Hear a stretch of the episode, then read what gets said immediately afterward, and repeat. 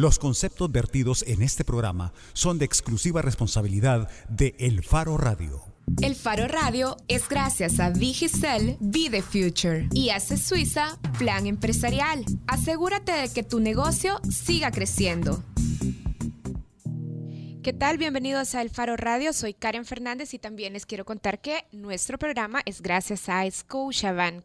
Ustedes se pueden ganar un bono mensual de mil dólares por todo un año con Scotiabank. Ahora sí, bienvenidos Nelson Rauda y bienvenido también a Oscar Luna. Oscar Luna. ¿Qué tal, Karen Sentís que no Fernández? pronuncio bien tu nombre y eso te hace La E- no, no, sentir no, herido no en solo tu- mi en tu nombre. ego. No, no solo mi Ah, nombre, sino que la S no podés. Ah. Estás así migueleando. No, a veces, a veces funciona Sí, bien sí, la sí, S. Sí. Discúlpame, Oscar Luna. Bye. Voy a Ahí anotarlo en mis cosas que tengo que cambiar por vos. Sí, ey, qué chiva esa lista. ¿Qué tal? Bueno, bienvenidos. Recuerden que si quieren participar en el programa pueden hacerlo a través de nuestro número aquí en cabina, 2209-2887, o lo pueden hacer a través de redes sociales en Facebook o en Twitter. Y si nos escriben por Twitter a la cuenta de El Faro Radio. Karen, vos querías empezar antes de, de darle paso, que ya tenemos en el teléfono a nuestro pequeño pajarito del apocalipsis, porque nunca nos cuenta cosas buenas. Eh, vos querías decir algo en el saludo, ¿verdad, Karen? Sí, quería nada más comentar eh, la captura de ayer.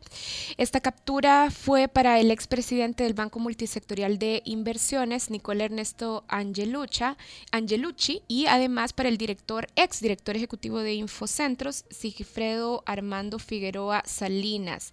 La fiscalía eh, ha dicho en un comunicado en su página de, en su página web, ha dicho que este es un proceso de investigación que inició en el año 2012 y básicamente se trata de una investigación por erogaciones que hizo el BMI para varios proyectos de Infocentro, pero no se encontró evidencia física de la ejecución de estos proyectos.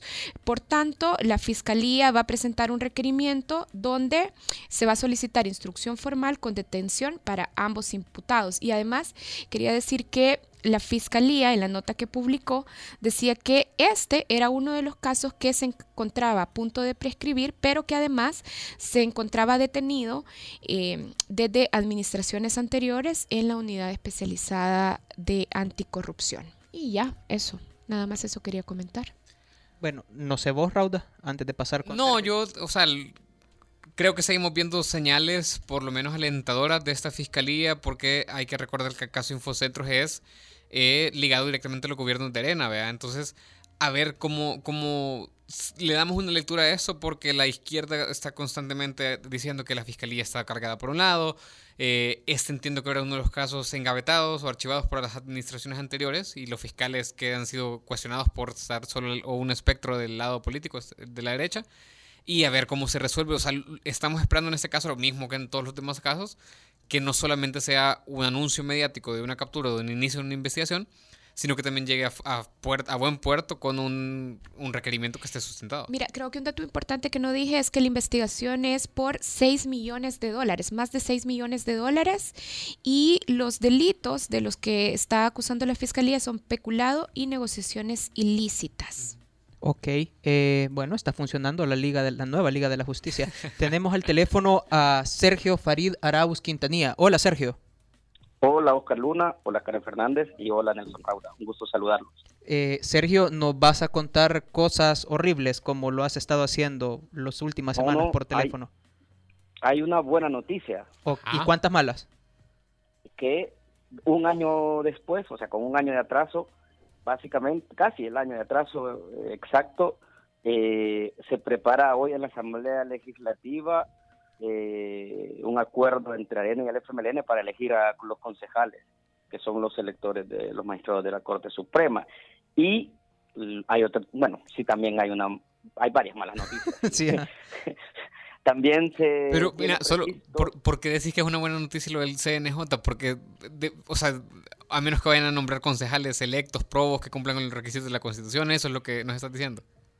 Mira, yo como vos a veces soy un poco pesimista, Nelson, Ajá. pero eh, cuando yo creo que hay como síntomas de que cuando Arena y el FMLN se ponen de acuerdo, se logra de alguna forma eh, ese estira y encoge o esa tensión, y si se han tardado un año, no sé, o sea, para mí, o sea, eso me indica a mí que o se repartieron en cuotas o de verdad hubo tantas tensiones que eligieron personas de las que los dos no tienen, eh, o sea, no, no, o sea, personas de las que ellos no sienten mucha confianza porque creen que son independientes. Yo esperaría eso, ese es como mi punto eh, optimista en este caso. Ya. O sea, que de alguna forma cuando Arena y el, y el FMLN se ponen de acuerdo, creo que eh, se logran, eh, digamos, unos consensos que no son los clásicos arreglos entre eh, el partido mayoritario con los chiquitos, ¿verdad? O sea, creo yo que en ese sentido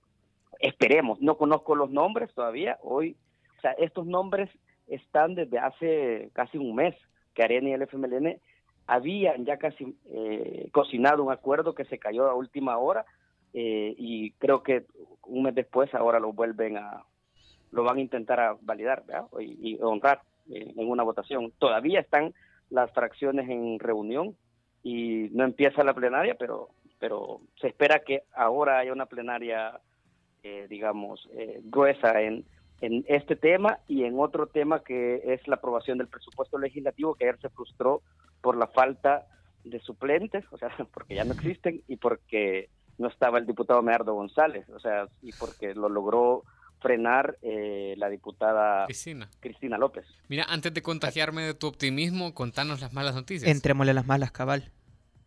Ah, sí, que estamos, ah, parece, hay un analista o un asesor de Arena que ya le puso fecha a el día en que El Salvador va a dejar o va, no se va a quedar sin el dinero necesario para honrar sus obligaciones. Este día es, va a caer viernes, viernes 7. Ya le están llamando el viernes negro. Viernes 7 de octubre.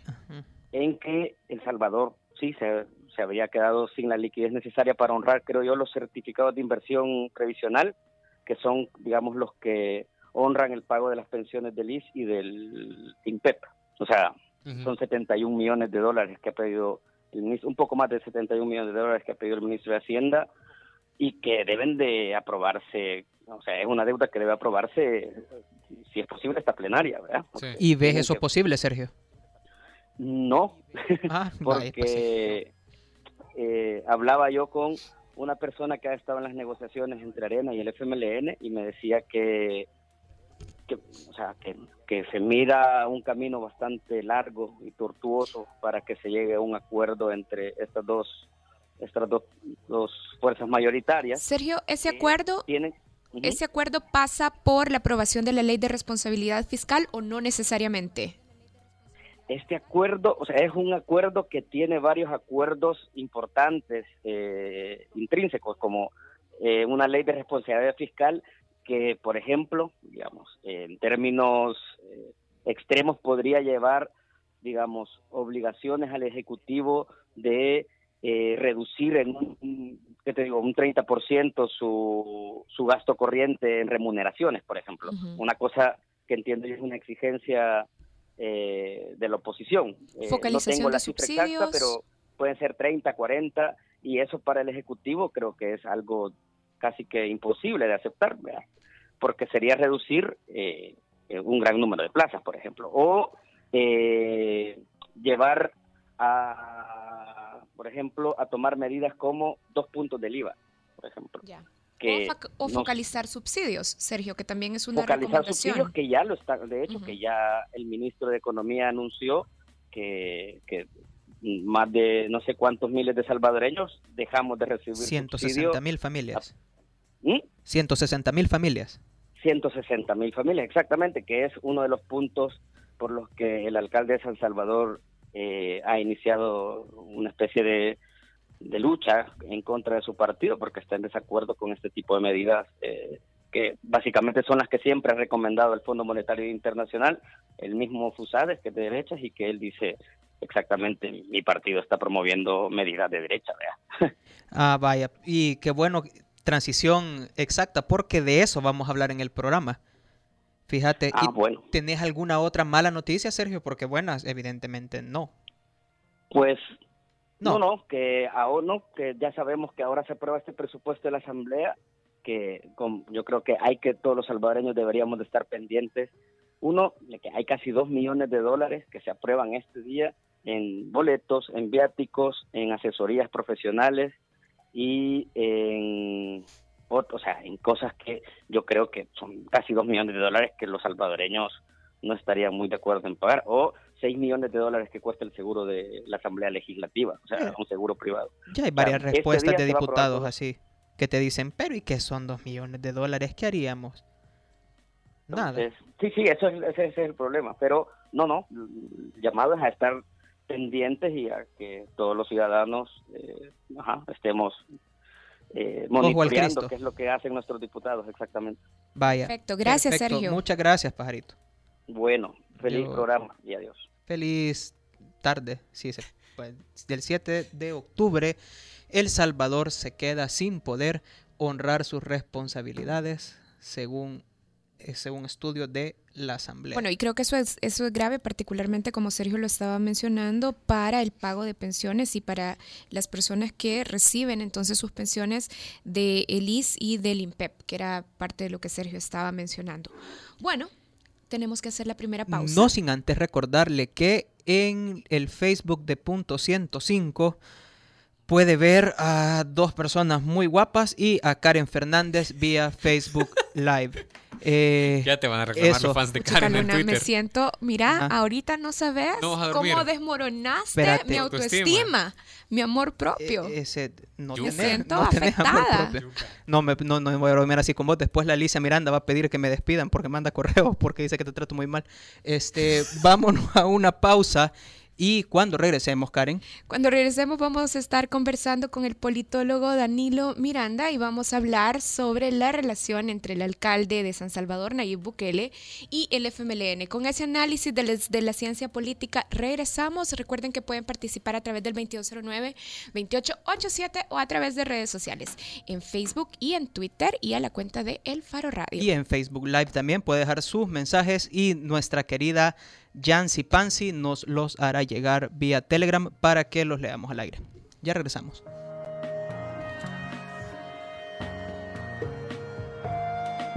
El Faro Radio. Hablemos de lo que no se habla. Estamos en punto 105. Allá van. Si te aprendiste el sistema solar con las preguntas de vaquero de los halcones galácticos, tu ADN es joven adulto son humanos biónicos. Punto 105. Solo éxitos. Bienvenida a Abundancia. Trae tu smartphone y contrata tu plan Digicel postpago non-stop para chatear y hablar a todas las redes ilimitado desde 30 dólares. Be the future. Digicel tenemos el respaldo que necesitas para asegurar tu inversión. En ACE Suiza, pensando en la pequeña y mediana empresa, creamos el nuevo Plan Empresarial para proteger con un solo seguro los bienes de tu negocio y responder por daños a terceros. No requiere inspección y se gestiona electrónicamente. Consulta a tu asesor de seguros o llama al 2209 5000. Asegúrate que tu negocio siga creciendo con el Plan Empresarial de ACE Suiza, una empresa Sura.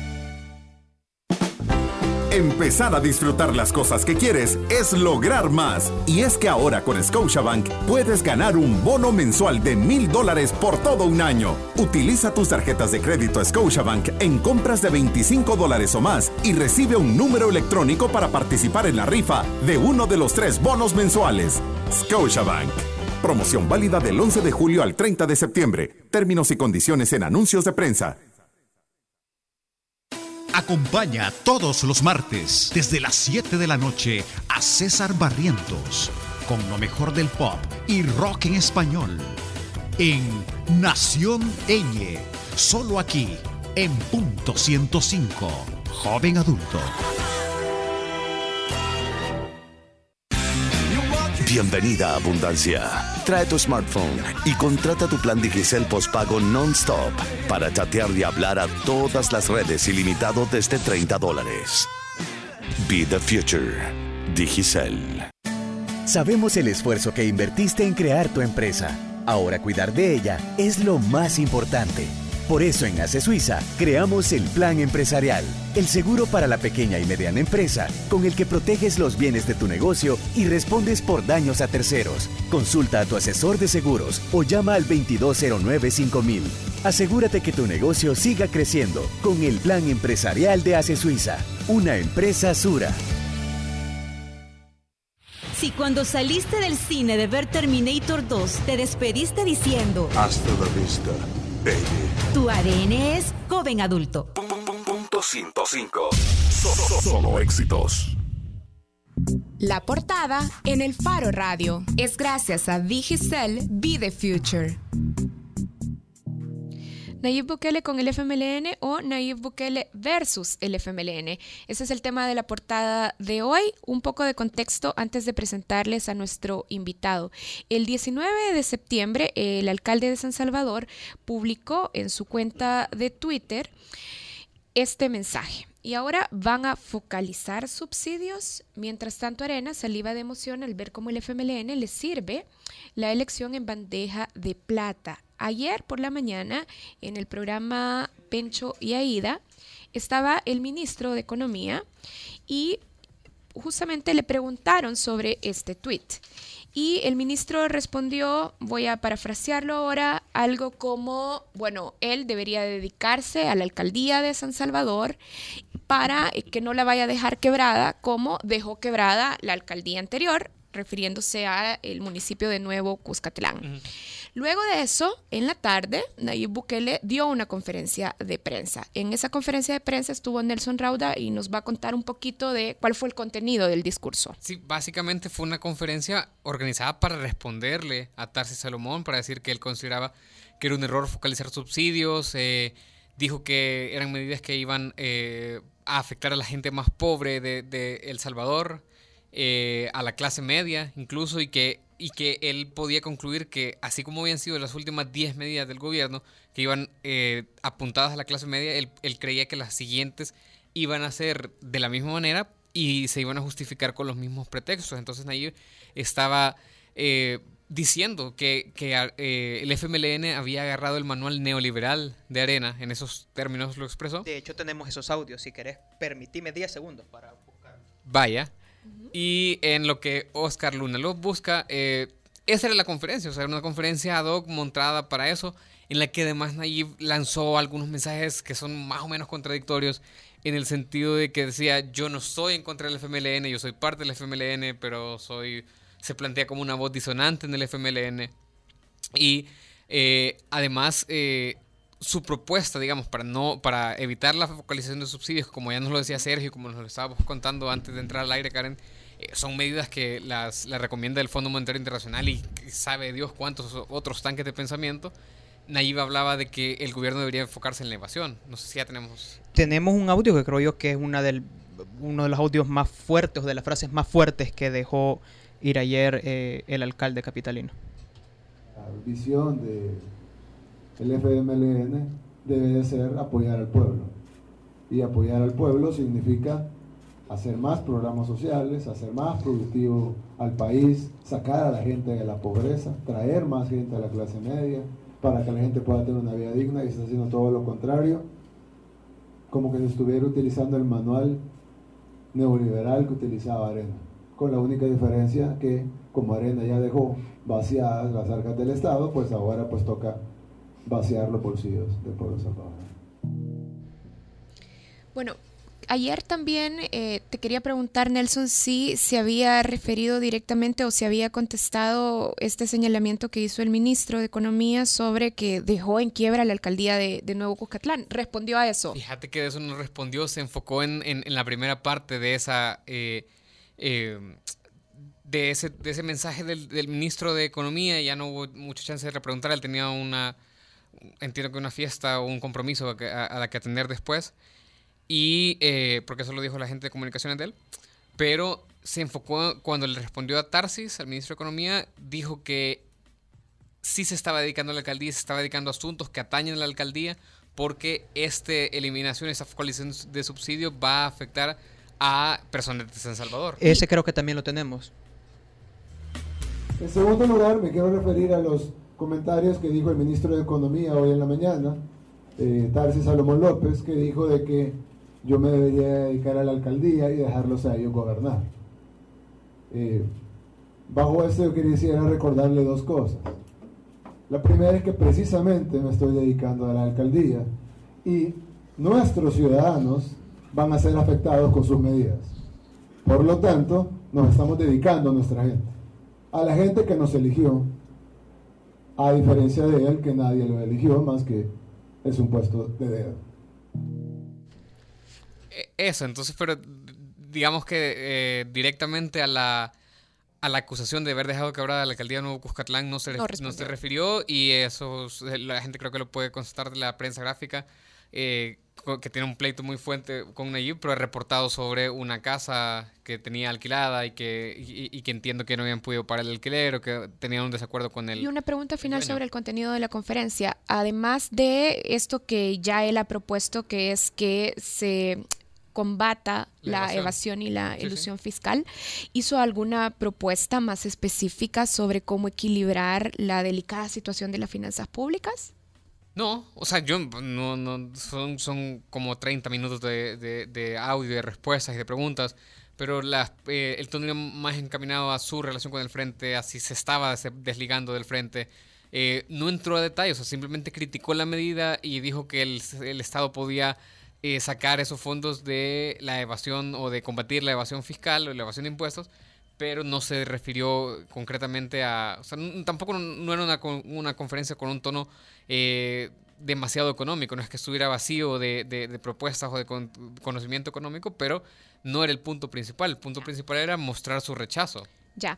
Bueno, también hoy en la mañana en Diálogo 21, el programa que conduce Ernesto López, estaba Medardo González y cuando se le preguntaba sobre las declaraciones que, yo, que dio ayer Nayib Bukele, decía algo como, bueno, yo no voy a entrar a debatir públicamente con él, me sigue pareciendo que es un buen alcalde, pero no voy a entrar a debatir con él públicamente. Dijo que era un juego político. Dijo que era un juego político y que no iba a seguir el debate público. ¿Y como es un juego político?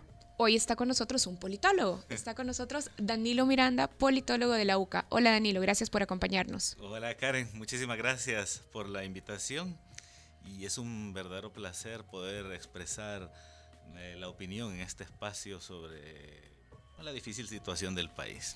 Bueno, Danilo, ¿a usted le sorprende que un partido como el FMLN, que recordemos durante más de una década se ha dedicado a cerrar y a evitar la competencia, a evitar la disidencia interna, además un partido que se esfuerza por proyectar un discurso monolítico, ¿le sorprende que este partido tolere, al menos en público, el discurso de Nayib Bukele? Bueno, antes que nada quisiera decir que voy a intentar dar una lectura particular. Eh, no hay una sola lectura de la ciencia política, depende de qué esquema o marcos analíticos, perspectivas ocupes. Yo voy a ofrecer una em, y parte de la idea de que la política no es autónoma. Eso lo creería algún institucionalista ingenuo, pero la política no es autónoma, depende de cómo esté distribuido el poder y la dominación en la sociedad de cómo se haya eh, ido formando la hegemonía en la sociedad. En todo este tema, de lo que hay que partir primero es cómo se distribuyen los frutos de la riqueza social en El Salvador. Ahí tenemos, antes de hablar de la redistribución, hablemos de la distribución. Y se distribuye principalmente a través de la relación clásica de capital y trabajo. No nos vamos a engañar. Hay una explotación, aunque la palabra suena fuerte y la, OIT solo la menciona para ciertos casos, pero el hecho es que los trabajadores eh, no reciben la totalidad de lo que aportan y de lo que trabajan. Del total de la riqueza social, un pequeño grupo se queda con la mayor parte, ya lo mencionaba Oxfam en su estudio, 160 multimillonarios poseen un equivalente al 87% del PIB, dejando el 13% para el resto de la población y de ese 13% una minúscula parte para el erario. ¿eh? Y de, ese, de esa minúscula parte para el erario, además se pone a, eso, se invierte en infraestructura para los capitales, más la corrupción. Entonces van quedando algunas migajas para educación y salud que serían la función del Estado que tendría que redistribuir ya la distribución original que de por sí es completamente eh, inequitativa y genera unas grandes brechas eh, sociales. Bueno, entonces... En ese contexto eh, surge el discurso de... En ese contexto surge las diferentes fuerzas políticas porque las elecciones se hacen a fuerza de dólares. Han habido reportes de que los, quienes encabezan estos 160 ricos son quienes financian las campañas electorales. Ya sacó su lista Arena, Arena y no hay ninguna sorpresa, son los mismos, las familias tradicionales. ¿verdad? No sabemos cuánto aporta el capital transnacional. Y no sabemos el FMLN de quién recibe. Yo no me extrañaría si alguna de alguno de estos potentados también se repite. Eh, eh, financia otros partidos, incluyendo el FMLN. Bueno, el hecho es que para entender la disputa entre Nayib y el FMLN hay que ir más allá de la, de la superficie o de lo que empíricamente vemos o de la poca información que disponemos para hacernos preguntas. Yo no creo que tenga las respuestas, pero sí preguntas quiénes financian los proyectos políticos del FMLN o de Nayib, si es que son dos proyectos diferentes, eh, o quién los ha financiado antes, bueno, y a partir de qué eh, disputas en el terreno económico eh, se expresan estas disputas internas en el FMLN. Y en ese sentido hay que decir algo, vos tenías una observación bien particular sobre eso, y es que Nayib Bukele es parte de esta familia. O yo creo que, no sé si entraría en el grupo de los 160 multimillonarios que dice Oxfam, pero no es clase media. Es un rico. Sí, eh, él pertenece a una clase social privilegiada, dominante.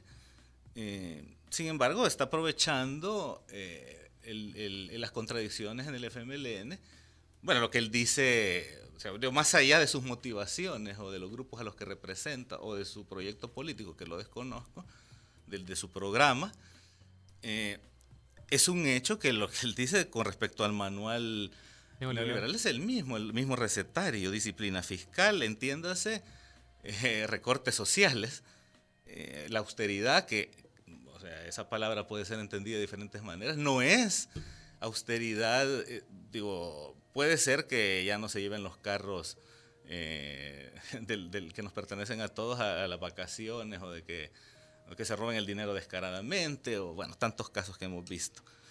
Sino que eh, quienes salen perjudicados son aquellos rubros presupuestarios eh, llamados sociales que eh, beneficiarían a, la mayor parte de la población. Bueno, luego tenemos los impuestos regresivos. Bueno, uno tiene ante, ante, la, ante la distribución ya inequitativa que producen las relaciones sociales de producción, tendríamos ahí eh, eh, que el Estado, para garantizar la igualdad, eh, debería redistribuir, y una forma de redistribuir es el esquema fiscal o la política fiscal.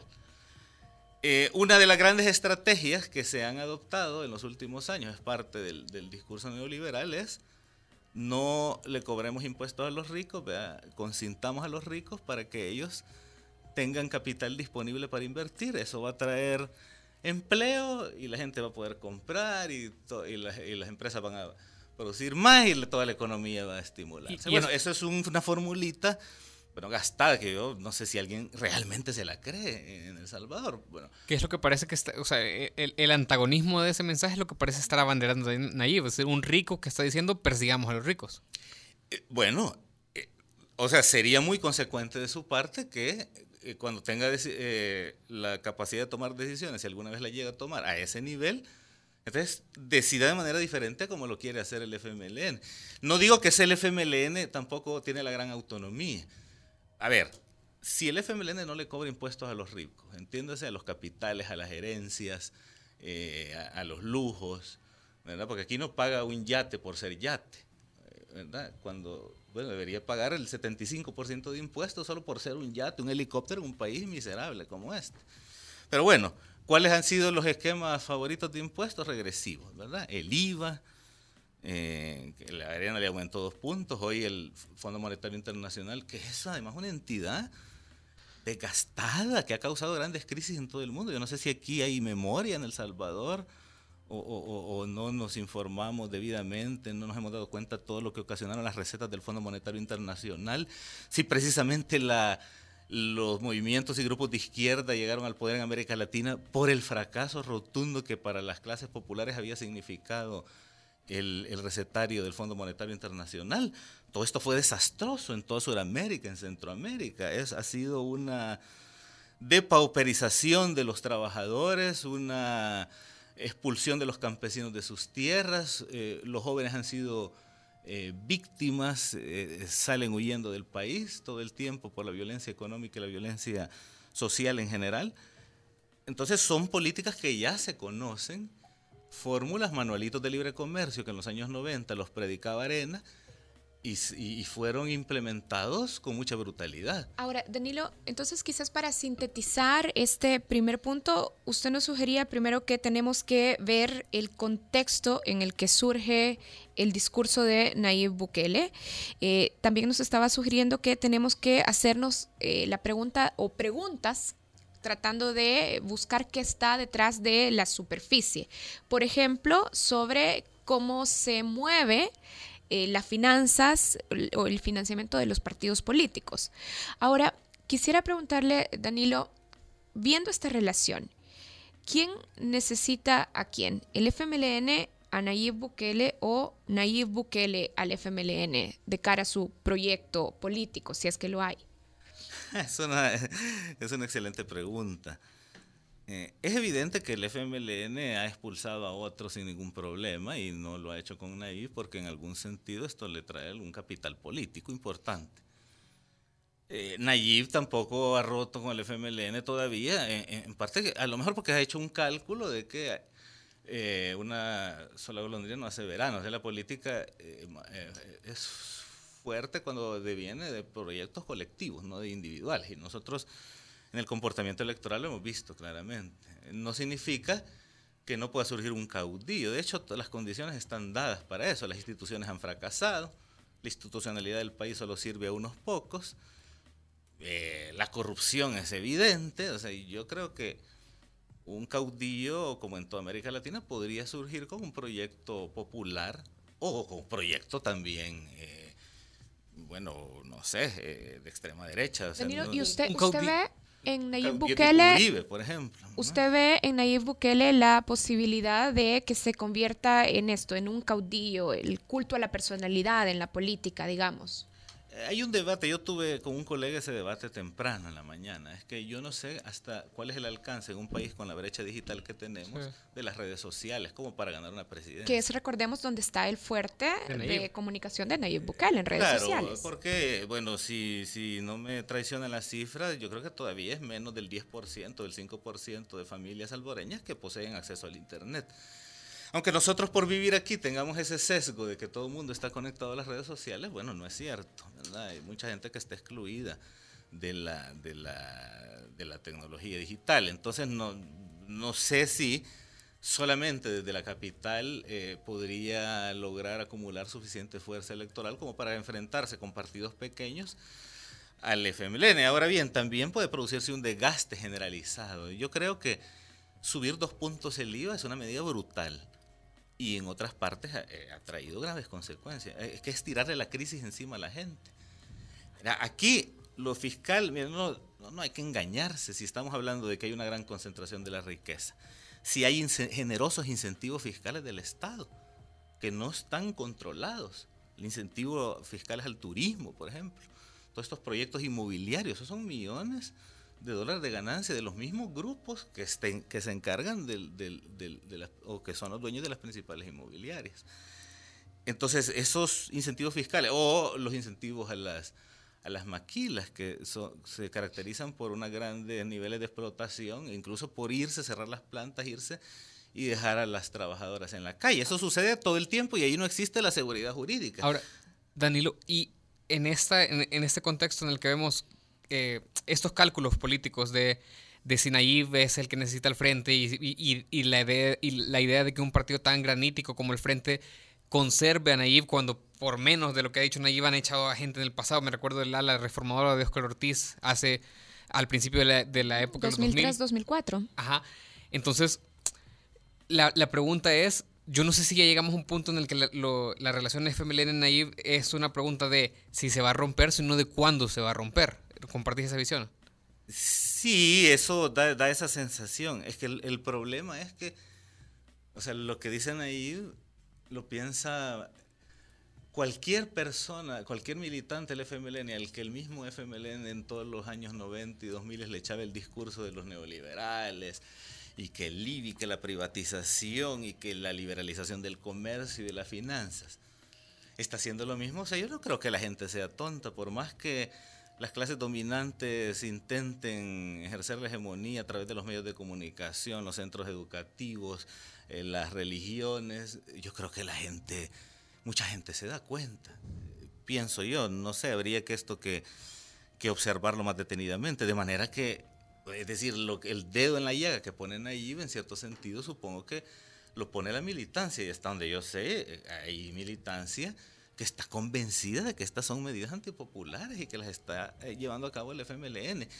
Claro, el FMLN logra tener una gran disciplina partidaria, eso ocurre en algún momento de la historia con la cuando llega Medardo González a la coordinación del FMLN, casi, entonces podríamos hablar de un FMLN más granítico del que tenía, el que había antes, con sucesivas.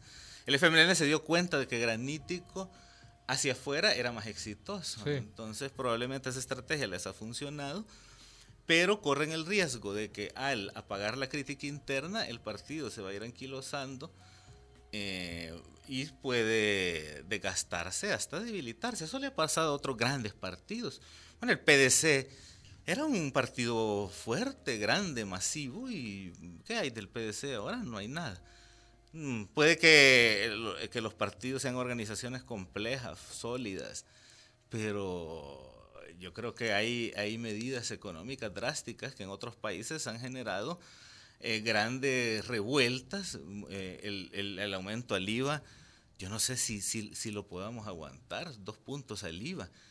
Eh, antes de considerar impuesto eh, a los grandes patrimonios. O, impuesto predial. impuesto predial. Y además, ojo con el impuesto predial, porque depende de dónde pongas la, la tabla. Yo no sé, ustedes se dieron cuenta de esta calculadora de la desigualdad que sacó Oxfam. Sí. Entonces, como no miden, no tienen la capacidad de medir a los 160 ricos, eh, tampoco el gobierno tiene la capacidad de medir esa fortuna, se le escapa, todos los cálculos los hacen con el resto, haciendo muchas estratificaciones que eliminan la posibilidad de que los trabajadores sean un sujeto. Y la clase media, eh, que es un mito, también este país, trabajadores calificados o gente que trabaja por cuenta propia, pero finalmente se les termina el trabajo, eh, pues que llegan al nivel de precariedad de cualquier pobre, pero claro, la clase media, como tiene crédito, acceso a algunos servicios y todo, no se siente pobre, cree que sus intereses están más cerca de los ricos que de la gran masa de trabajadores. Entonces, a ellos es a los que les cae el impuesto, porque el FMLN estratifica también, o el gobierno, por recomendación de los organismos financieros que dan el dinero y que les dicen cómo evaluar, cómo medir, cómo implementar. Entonces van haciendo muchos estratos y ocupan los más estratos más deprimidos para lanzar sus políticas sociales focalizadas al estilo del Fondo del, Banco Mundial, y entonces están golpeando a toda una capa grande de la clase trabajadora, definida o mal definida como clase media, que está sufriendo en carne propia todas estas decisiones, la, la telefonía, lo de los subsidios. Luego viene el IVA, que eso va a golpear general al que tenga o no tenga eh, empleo. Eh, el IVA es una medida eh, muy fuerte, muy brutal. O sea, usted le da la razón a Nayib Bukele en casi todo lo que dijo ayer en ese aspecto. Fíjate que es muy curioso, porque yo no había escuchado la entrevista de Nayib Bukele y yo hice un post en las redes sociales justo con todo lo que te estoy diciendo. De manera que ahora escucho a Nayib y veo que dice estas mismas cosas. Si yo digo, ah, bueno, es que Nayib, eh, ah, que es un empresario y todo, yo, bueno, caería en la falacia dominen. O sea, yo, claro que, que es, yo analizaría a Nayib socialmente de dónde viene, a, quiénes pertenece y de quién puede ser aliado. Pero en las palabras en sí, las palabras, o sea, es decir, eh, el juego de las palabras en la política, ahora no podemos venir a decir que la deuda es buena, entonces. O sea, es el mundo patas arriba, entonces. Ahora la deuda es buena, ahora el IVA es bueno. Eh, es decir, desde un punto de vista progresista, en el discurso de, la izquierda. Entonces, si se critica esto, hay problemas porque no aceptan la crítica. Tenemos, pues. tenemos que hacer una pausa, pero quiero dejar eh, planteada la siguiente pregunta que va justo en esta línea. A ver, creo que no nos falta evidencia de que el simple hecho de tener programas de subsidios o políticas de subsidios no resuelve el fenómeno de la pobreza, sino que hace falta también que se hagan revisiones técnicas, que se hagan evaluaciones acordes para garantizar que los subsidios están funcionando. Eh, quisiera preguntarle, lo vamos a hacer en el otro bloque, pero la dejo ya abierta. En ese sentido, ¿valdría la pena y un poco profundizando en el discurso también de Nayib Bukele, si valdría la pena o no eh, seguir la recomendación del ministro de Economía o la recomendación de otras instancias sobre revisar la focalización, que no es eliminar, sino revisar los programas para poder eh, llegar a focalización de subsidios. Con eso volvemos. Recuerden que si ustedes quieren participar pueden hacerlo a través de redes sociales. Ya volvemos.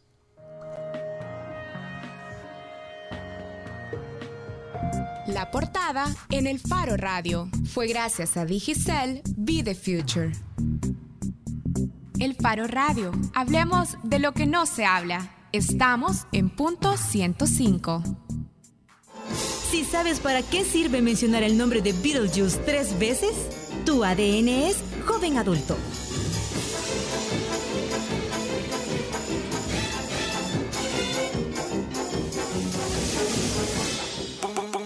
105. Solo éxitos. Tenemos el respaldo que necesitas para asegurar tu inversión. En ACE Suiza, pensando en la pequeña y mediana empresa, creamos el nuevo Plan Empresarial para proteger con un solo seguro los bienes de tu negocio y responder por daños a terceros. No requiere inspección y se gestiona electrónicamente. Consulta a tu asesor de seguros o llama al 2209 5000. Asegúrate que tu negocio siga creciendo con el plan empresarial de ACE Suiza, una empresa Sura. Bienvenida a Abundancia. Trae tu smartphone y contrata tu plan Digicel postpago non-stop para chatear y hablar a todas las redes ilimitado desde 30 dólares. Be the future. Digicel. Empezar a disfrutar las cosas que quieres es lograr más. Y es que ahora con Scotiabank puedes ganar un bono mensual de mil dólares por todo un año. Utiliza tus tarjetas de crédito Scotiabank en compras de 25 dólares o más y recibe un número electrónico para participar en la rifa de uno de los tres bonos mensuales. Scotiabank. Promoción válida del 11 de julio al 30 de septiembre. Términos y condiciones en anuncios de prensa. Sabemos el esfuerzo que invertiste en crear tu empresa. Ahora cuidar de ella es lo más importante. Por eso en ACE Suiza creamos el Plan Empresarial, el seguro para la pequeña y mediana empresa, con el que proteges los bienes de tu negocio y respondes por daños a terceros. Consulta a tu asesor de seguros o llama al 2209 5000. Asegúrate que tu negocio siga creciendo con el Plan Empresarial de ACE Suiza, una empresa Sura. Empezar a disfrutar las cosas que quieres es lograr más. Y es que ahora con Scotiabank puedes ganar un bono mensual de mil dólares por todo un año. Utiliza tus tarjetas de crédito Scotiabank en compras de 25 dólares o más y recibe un número electrónico para participar en la rifa de uno de los tres bonos mensuales. Scotiabank. Promoción válida del 11 de julio al 30 de septiembre. Términos y condiciones en anuncios de prensa.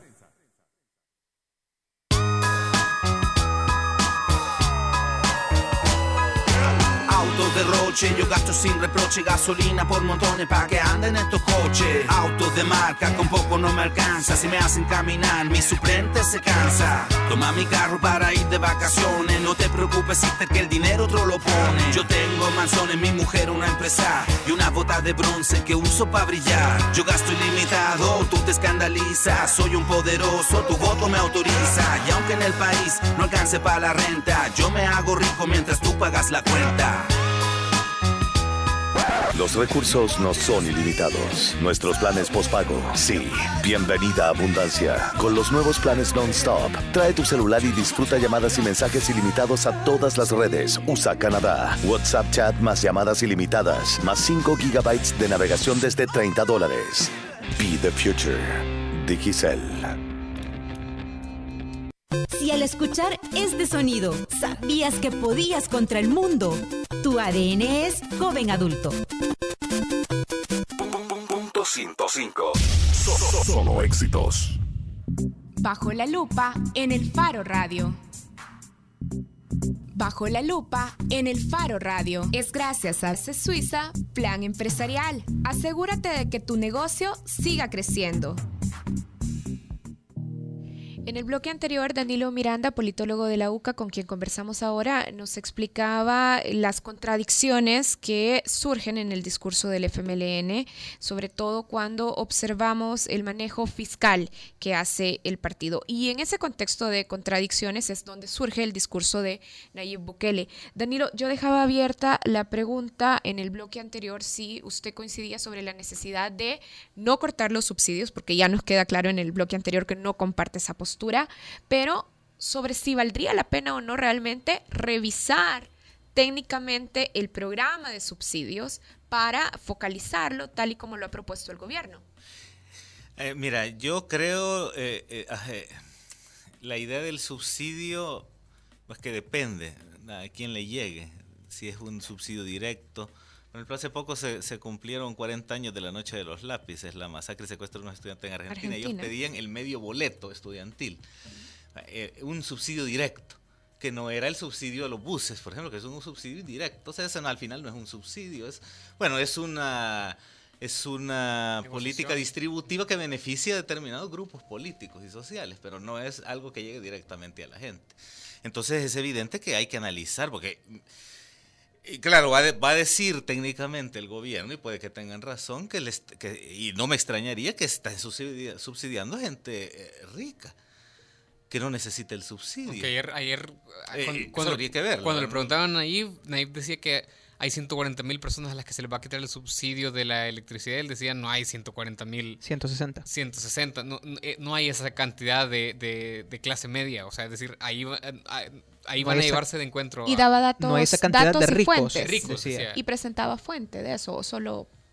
No, no, no, él como, digo, fue parte de un discurso, no, es un informe. Entonces él decía, no hay esa cantidad de ricos y eh, por lo tanto ahí van a llevarse de encuentro a la clase media.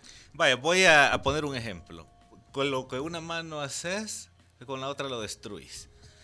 Imaginémonos que el pacto logra ser quitar el IVA a los alimentos y medicinas, una medida que debería haberse dado desde hace rato. O sea que el FMLN ha gobernado siete años con IVA a los alimentos y las medicinas, lo cual es ya brutal. Pero imaginémonos que logra que le quiten el, IVA a los alimentos y medicinas, pero ven el 2%. Eh, es decir, alguna medida que aparentemente puede tener beneficios, pero le metes otra que, que, la puede destruir. O, por ejemplo, si le subís el... Si se, se, logra el aumento al salario mínimo y eso no avanza. A ver, además es un aumento aún el que el que está proponiendo el gobierno, que es el más generoso, porque los representantes de los trabajadores es una burla, esa gente no representa a nadie más que a los mismos eh, patronales, ¿verdad? que se oponen al, al, aumento. El salario puede aumentar nominalmente, pero puede perder su capacidad de compra eh, por la inflación y por todo este montón de impuestos. Es decir, si sube el aumento al salario y pum, viene el IVA y además la inflación, es decir, todo eso hay que leerlo con mucho, con, eh, con lupa. Pueden tomar una medida de un tipo, ah, el, el Fondo Monetario recomendó un impuesto patrimonial. Ahora bien, esto podrías hacerlo diciendo, bueno, las tierras ociosas, las mansiones, los grandes terrenos, el uso del suelo para estos grandes proyectos inmobiliarios, un impuesto. Pero lo otro es decir, vea, eh, vamos a hacer un impuesto patrimonial y hasta quien tiene una pequeña casa le va a caer el impuesto. Entonces, igual puede ser un impuesto que en, puede ser un impuesto que en general, sin examinarlo internamente, es progresivo, pero en su diseño lo puedes hacer regresivo. Danilo, usted nos estaba explicando en el bloque anterior que estas medidas podrían agravar la crisis económica y que las crisis son el contexto ideal para que surjan las figuras de caudillos. Hablando del fenómeno Nayib Bukele como un caudillo, ¿usted considera que podría ser riesgoso o son riesgosas las figuras de caudillos para la democracia? Bueno, primero Karen, yo quiero decirte que no considero que vivamos en una democracia. Eh, para mí la democracia tiene un componente social importante y una participación directa. Estos son gobiernos representativos, ¿verdad? Se les llamó, comenzó a llamar democráticos a partir de cierto momento, pero la democracia, por ejemplo en Estados Unidos, donde se supone que es el, el, el, digamos, la guía de la democracia mundial, los fundadores en el federalista, todos dicen que no quieren la democracia porque la democracia, que es el poder del pueblo, puede generar anarquía y puede ser que los pobres le quiten la riqueza a los ricos. Una sociedad muy aristocrática, entonces la representación es ya de por sí no el poder del pueblo, sino el poder de los representantes. De los representantes. Y que en ocasiones se convierte el poder de los representantes, de los representantes, de los representantes, de los representantes del pueblo. Ni siquiera ahí eh, se, se, se utilizan medidas como el referéndum, por ejemplo, que sería una decisión directa del pueblo, o que el pueblo tendría que aceptar o rechazar una decisión como el aumento al IVA, como las privatizaciones que hubo, como la dolarización. Fíjate el lastre de la dolarización que tenemos. Mira, una característica de un Estado, de la soberanía de un Estado, bueno, la política exterior, la defensa, la eh, moneda, la, producción de monedas. Eso es elemental. ¿Cómo es el que el partido que se dice nacionalista eh, implementó la, medida más antinacionalista, dejar al Estado de El Salvador sin uno de sus instrumentos económicos fundamentales? Porque esa es otra forma también mediante la, la política monetaria de equilibrar esta grandes crisis. Entonces, quizás voy a, reformular la, la pregunta, vos también la ah, reformular. Sí, yo iba a preguntar sobre los efectos del, del caudillismo en los sistemas políticos. En la historia nosotros hemos visto, bueno, la crisis del 29 aquí en El Salvador eh, impulsó la gran insurrección indígena campesina. Los precios del café se vinieron abajo porque un país dependiente bajó el empleo, el, perdón, el trabajo eh, en, el campo y entonces tuvimos una gran crisis. Bueno, en el caso de Europa permitió el ascenso del fascismo. Eh, todas las crisis neoliberales, la crisis de los tigres asiáticos, la crisis de Rusia, en Indonesia, o sea, en América Latina, todo ha generado gran movilización social y que la gente mande, perdón, esta palabra me la censuraron en un espacio no me la censuraron, pero me dijeron que no les había gustado porque es fuerte. Pero bueno, yo lo voy a tomar literalmente porque sí dijeron en Mar del Plata, del Mar del Plata. Alca área de libre comercio de las Américas, Alca al carajo, ¿verdad? Entre Kirchner, entre Hugo Chávez, Lula. Eh, entonces mandan al, diablo las instituciones, porque la gente pierde la confianza en la institucionalidad. Aquí cuando se habla en El Salvador, no, que hay que respetar la institucionalidad, como que eso fuera algo vacío. ¿Qué institucionalidad? ¿De qué me estás hablando? Perdóname. ¿A qué institucionalidad te referís? Y en ese contexto, yo estoy pensando, por ejemplo, eh, en el ejemplo, en el, en el caso más cercano que tenemos que Guatemala, que es un, país donde hay una crisis por corrupción rampante, eh, donde hay investigaciones serias, donde hay, eh, sí, claro, influencia internacional, y en el que los partidos políticos están tan debilitados que quien asciende el poder en la elección presidencial es un outsider. Allí podría cumplir esta, esta, esta función como lo hizo Jimmy Morales en Guate. Mira, podría ser el caso de Guatemala como el de la primavera árabe, es un, es un interesante caso de revueltas populares sin programa y sin conducción política. Y que terminan en cualquier cosa. Bueno, no hay mucha diferencia entre quien llega y quien estaba. Entonces, eh, mira, yo no sé, sería de, examinarlo con más detalle. Yo no sé si, si Nayib eh, tiene estas características eh, para esa fuerza. Es decir, ahora yo escucho que de los políticos que tienen cobertura mediática es el único eh, crítico eh, a, las medidas dominantes. Es decir, bueno, cosas que hemos dicho desde siempre eh, en, distintos espacios, pues, o sea, en la universidad, por ejemplo, de la radio, o sea, desde los años, ¿cuánto? Nosotros denunciamos las medidas neoliberales pero de la clase política actual no se escuchan muchas voces que condenen el neoliberalismo. Más parece que hasta antiguos líderes de izquierda o revolucionarios o reformistas parece que han claudicado y creen en, la trama del fin de la historia que vino a anunciar Fukuyama, que hasta lo trajeron de invitado a El Salvador hace algunos años. ¿Y por qué cree que pasa eso? ¿Por qué cree que al FMLN 2009-2016 le cuesta dos, el FMLN de 2008 hacia abajo? Primero porque la institucionalidad, ahí la tenés, en, la- en los reglamentos, en las instituciones está la trampa, no puedes hacer nada, no puedes ni, ni- ni sacar la cabeza ni moverte, porque tenés toda una serie de dispositivos que te amarran. ¿Qué dijo Varoufakis, el ministro de Finanzas griego? Fíjate, Grecia, la cuna de la democracia, la gente a- eh, apoyó a un partido para que los liberara del lastre de la troika, hicieron un referéndum para rechazar las medidas neoliberales de la troika y terminaron imponiendo las medidas de la troika, o sea, antidemocráticamente.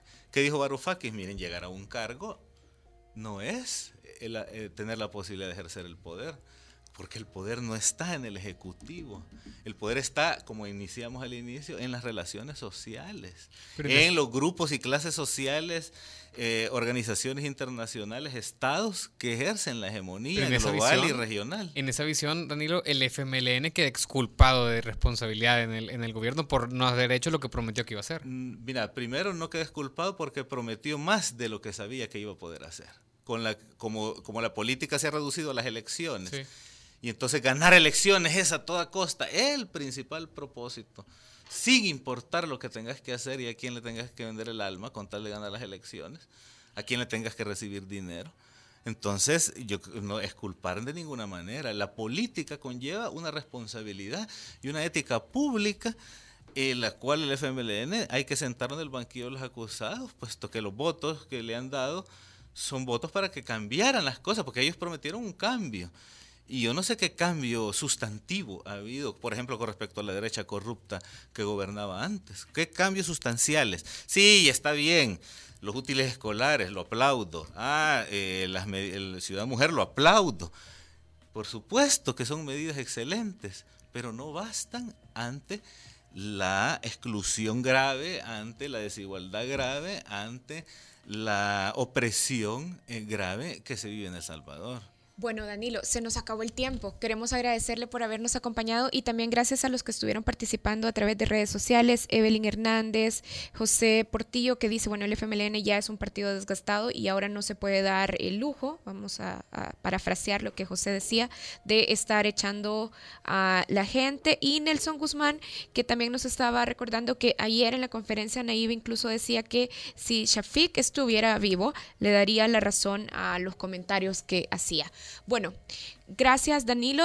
Estuvimos conversando con Danilo Miranda, politólogo de la UCA. Oh, muchísimas gracias a ustedes, para mí es un gran placer. Muchas gracias, Nelo. Nosotros tenemos que hacer Un pequeño corte de un minuto. y ya regresamos.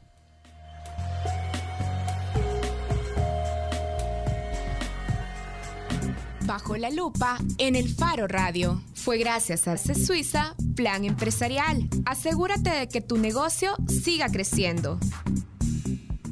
El Faro Radio. Hablemos de lo que no se habla. Estamos en punto 105.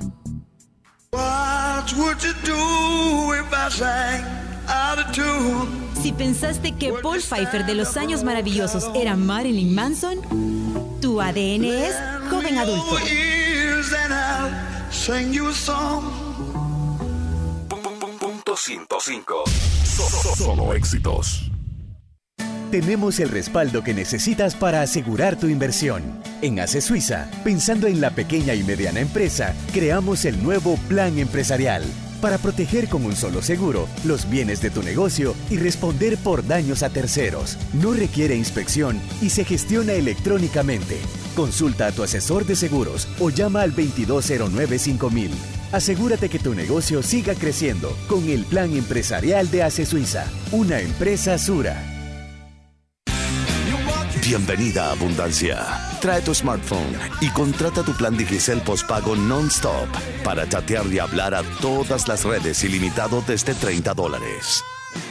Be the future. Digicel. Empezar a disfrutar las cosas que quieres es lograr más. Y es que ahora con Scotiabank puedes ganar un bono mensual de mil dólares por todo un año. Utiliza tus tarjetas de crédito Scotiabank en compras de 25 dólares o más y recibe un número electrónico para participar en la rifa de uno de los tres bonos mensuales. Scotiabank. Promoción válida del 11 de julio al 30 de septiembre. Términos y condiciones en anuncios de prensa. Después de una larga espera, el rock regresó al dial en su máxima expresión. Disfruta todos los miércoles de 8 a 10 de la noche. Rock en Acción Radio, solo por punto 105. Porque el rock es el género y la acción la pones tú.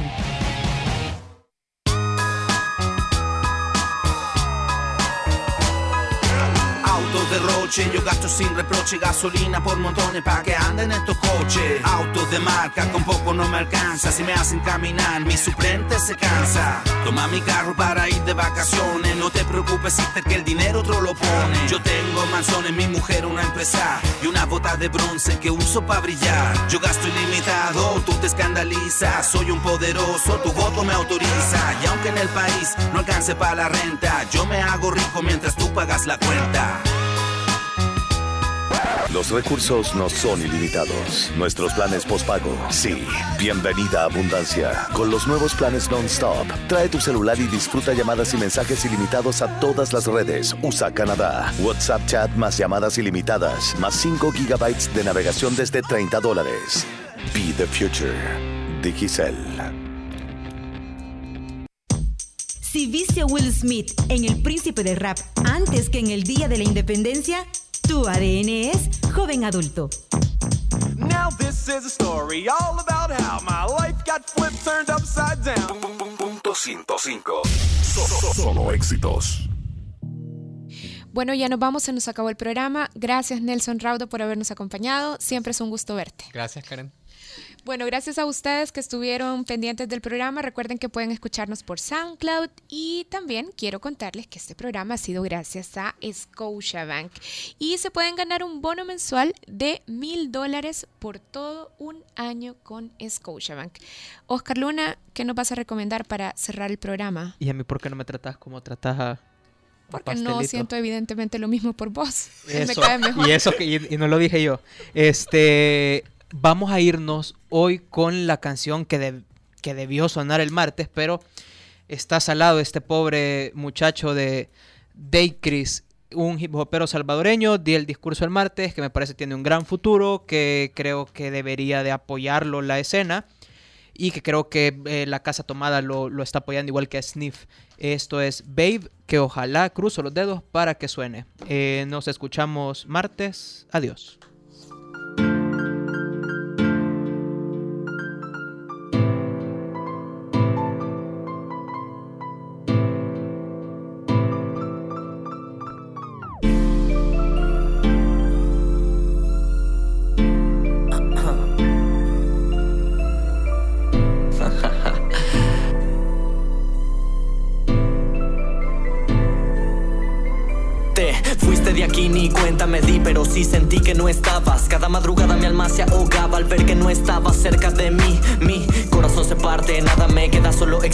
Solo me quedé y me lastimé, no volveré. Si quieres volver, tienes que aprender a no llegar tarde. Heridas que tú provocaste, más que dos personas y su contraste. Hazte a un lado que a nadie encontraste. Qué mala decisión la que tomaste, la peor opción. Te equivocaste por las veces que me miraste y dijiste que en mí tuviste y me quisiste. Diste a ser feliz y lo lograste. Tal vez mañana ya no estés a mi lado, pero ¿qué puedo hacer? Estoy desconcertado, descontrolado, sin rumbo alguno. No, no, no, no, no. Noche de pasión, siento un corazón en cada posición, hacíamos uno. Dudo que tú vuelvas a mí, dudo que te vayas de aquí, dudo. Que tú seas feliz, no, soy infeliz, mi cicatriz es sano y al parecer se olvidó de todas las promesas que en mi cabeza esa princesa guardó. Oh, oh, tu morada enamorada sigue en mi mente. Desde que tus labios no muerdo me pierdo y sigue tu recuerdo siempre latente, sobresaliente mi sentimiento y estoy consciente que no te miento, tenerte de frente me pone contento y siento que siento hasta lo que vente, regresa y vete. Al mismo tiempo al ver tu cuerpo comprendí por qué le llaman templo, ejemplo de diosa, amada rosa de manantiales. Ansiosa reposa en mi prosa hermosa, goza y jamás te resbales. Dale, disfruta el momento, no me arrepiento. Estoy contento si te consiento, pero lo siento. Cientos de besos con el condimento de mis sentimientos. Dentro de un cuarto sonados y cuarto, jamás me aparto, te mueves de infarto. Siento que ardo por tus besos largos, yo no me amargo, es más me caliento. Yo no me amargo, es más me caliento.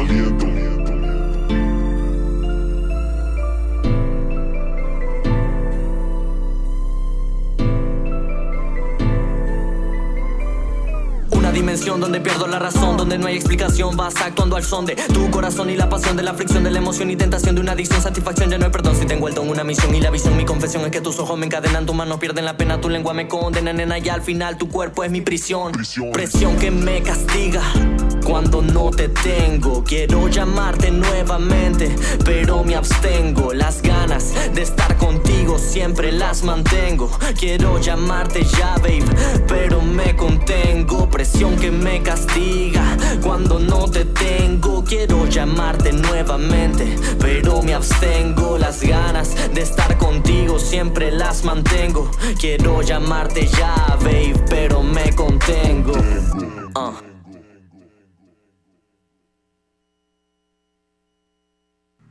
El Faro Radio. Hablemos de lo que no se habla. Escúchanos martes y jueves a la una de la tarde en punto 105.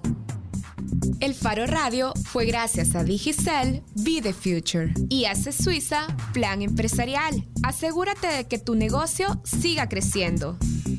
Los conceptos vertidos en este programa fueron de exclusiva responsabilidad de El Faro Radio.